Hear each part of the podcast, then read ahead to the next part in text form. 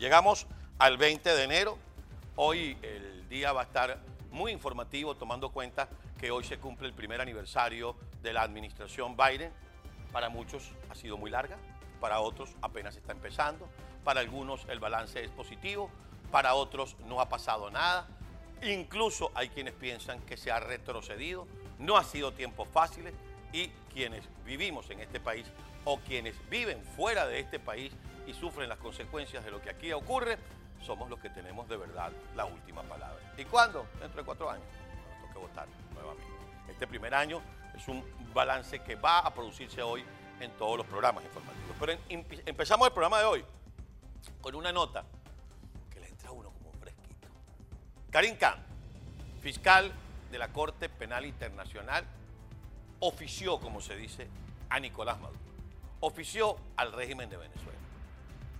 Tres meses para presentar el informe de investigación de los delitos o de los crímenes de lesa humanidad.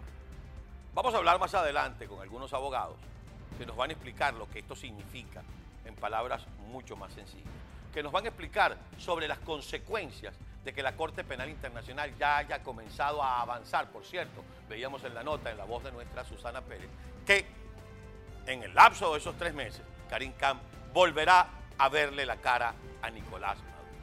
Ya veremos todas las implicaciones desde el punto de vista jurídico y cuáles son los lapsos procesales y cuáles son los pasos que faltan y cuál pudiera ser la conclusión de todo esto. Pero del punto de vista del fondo de todo esto, significa que Maduro y su pandilla saben que no van a quedar impunes. Y es por eso que volvemos a hacer un llamado a la clase política venezolana. El boxeador está cansándose. Es mentira que está fortalecido en el centro del ring. Es el momento de golpear, golpear, golpear y golpear hasta noquear. Y la población acompañando a la dirigencia política. Pero para que la población acompañe a la dirigencia política, la dirigencia política tiene que conectar con la gente. No puede andar en pajaritos preñados viendo quién es el candidato del 2024. Ahí está un avance de la justicia internacional.